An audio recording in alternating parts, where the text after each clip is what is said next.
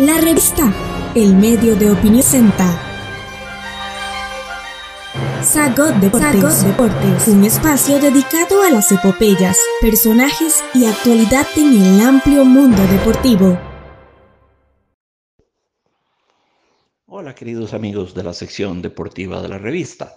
Eh, quería comentarles un tema que me parece que es muy importante y muy propio de los tiempos que estamos viviendo. Otra hora era fácil eh, establecer una relación entre la potencia de las grandes selecciones nacionales campeonas del mundo y el auge de los clubes de sus respectivas ligas, ¿verdad? Entonces, si yo pienso, por ejemplo, en el Brasil campeón en el 58 y en el 62, en Suecia y Chile, ese Brasil, esa selección de Brasil, se nutría básicamente del Santos y del Botafogo. Pelera del Santos, Garrincha era del Botafogo, pero había muchos más, muchos más que integraban esa selección y provenían de esas dos canteras básicas. Si analizamos la selección, a ver, la selección holandesa, la naranja mecánica que deslumbró en 1974. Eh, bueno, esa, esa, esa naranja mecánica era básicamente el Ajax, el Ajax de Holanda, el de Johan Cruyff, que había ganado la Champions League en el 71, 72 y 73 consecutivamente. Era la Champions, era, era la, la, era el Ajax reforzado con piezas del, del, Feyenoord y del Eindhoven, pero era básicamente el Ajax.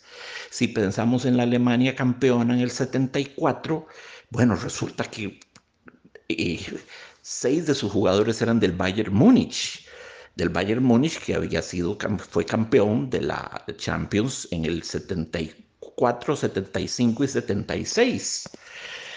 Entonces se dan ustedes cuenta, este, uno podía inferir la potencia y la capacidad de una selección para ganar un campeonato mundial pues, podía inferirse de la liga nacional, de los grandes equipos hegemónicos de las respectivas ligas.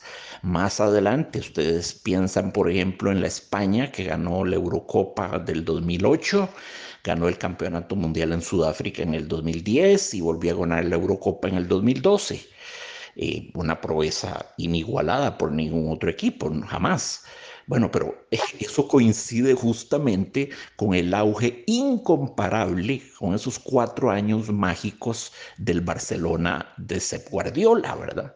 Entonces, había una relación directa entre, entre los clubes atención, una observación, no se dice clubs, el plural de club es clubes.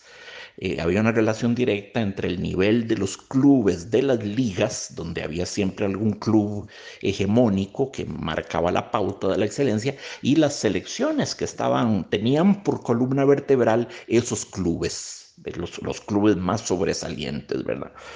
Pero eso ya no funciona, las cosas han cambiado. Hoy los pronósticos basados en el apogeo de los clubes nacionales resultan inadecuados. ¿Por qué? Pues porque ya no hay clubes nacionales, entre comillas. Clubes nacionales ya eso no existe, amigos. Consideremos a los cuatro finalistas de la Copa de Campeones de Europa del 2014, por ejemplo. El Real Madrid tenía 12 jugadores extranjeros. El Atlético de Madrid tenía 13 el Bayern tenía 13 y el Chelsea tenía 19 jugadores extranjeros. Ya no son equipos nacionales, ya no son este, realmente equipos hegemónicos nacionales, ahora son sucursales de la ONU. Sí, sucursales de la ONU, hay gente de todas partes. Y como si esto fuera poco, España, que con sus 48 millones de habitantes es incapaz de producir un delantero decente, va y nacionaliza a dos brasileños, Diego Costa y Marco Antonio Sena da Silva. Bueno, ese es un vicio muy español que practican desde tiempos de Di Stefano, Puskas y Kubala, grandes jugadores argentinos y húngaros a los cuales nacionalizaron en su momento. ¿Verdad? Este, Italia, con 60 millones de habitantes, emula el gesto y también naturaliza a tres brasileños, Eder Martín Citadín, Tiago Mota y Amaury Carvalho de Oliveira. Y Alemania, con 83 millones de habitantes, no se queda atrás y corre y nacionaliza a Kevin Kurangi de doble nacionalidad brasileña y panameña. Entonces, eh, eh, tal diríase que Brasil tiene jugadores para regalarle al mundo entero, ¿verdad?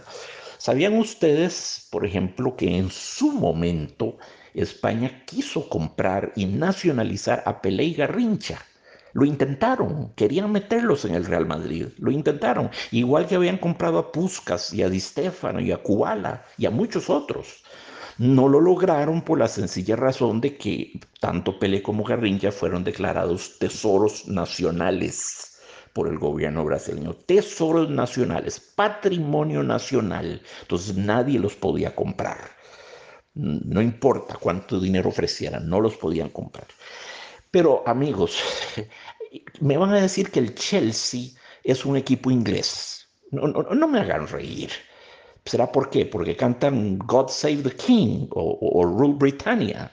Solo hay cinco ingleses en los 24 hombres de su planilla. Cinco ingleses de 24 hombres. Y el técnico para colmo es portugués. Pues estamos hablando del 2014, era Mourinho.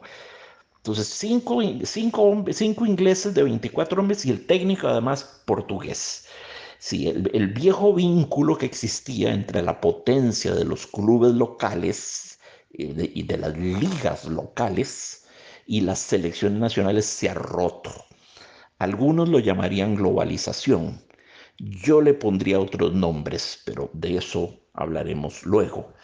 Me parece que simplemente eh, ya no existe la noción de un club nacional. Ya no existe. No existe. Este, el fútbol europeo es una enorme pasarela, una vitrina descomunal por la que desfilen jugadores de todas las nacionalidades y los grandes equipos, estamos hablando, que, les mencioné, al Real Madrid, al Atlético de Madrid, al Chelsea, al Bayern, tienen mayoría de jugadores extranjeros. Entonces eso es muy, eso es aberrante y también ha tenido efectos muy nefastos en el estilo de fútbol que se practica en la pérdida de, las diferencias entre los estilos nacionales que habían antes y que eran tan distintivos, tan, tan eh, eh, inimitables, tan característicos. Ya eso no existe. Estamos en las plataformas de Spotify, Apple Podcast, Google y Anchor como la revista. La revista.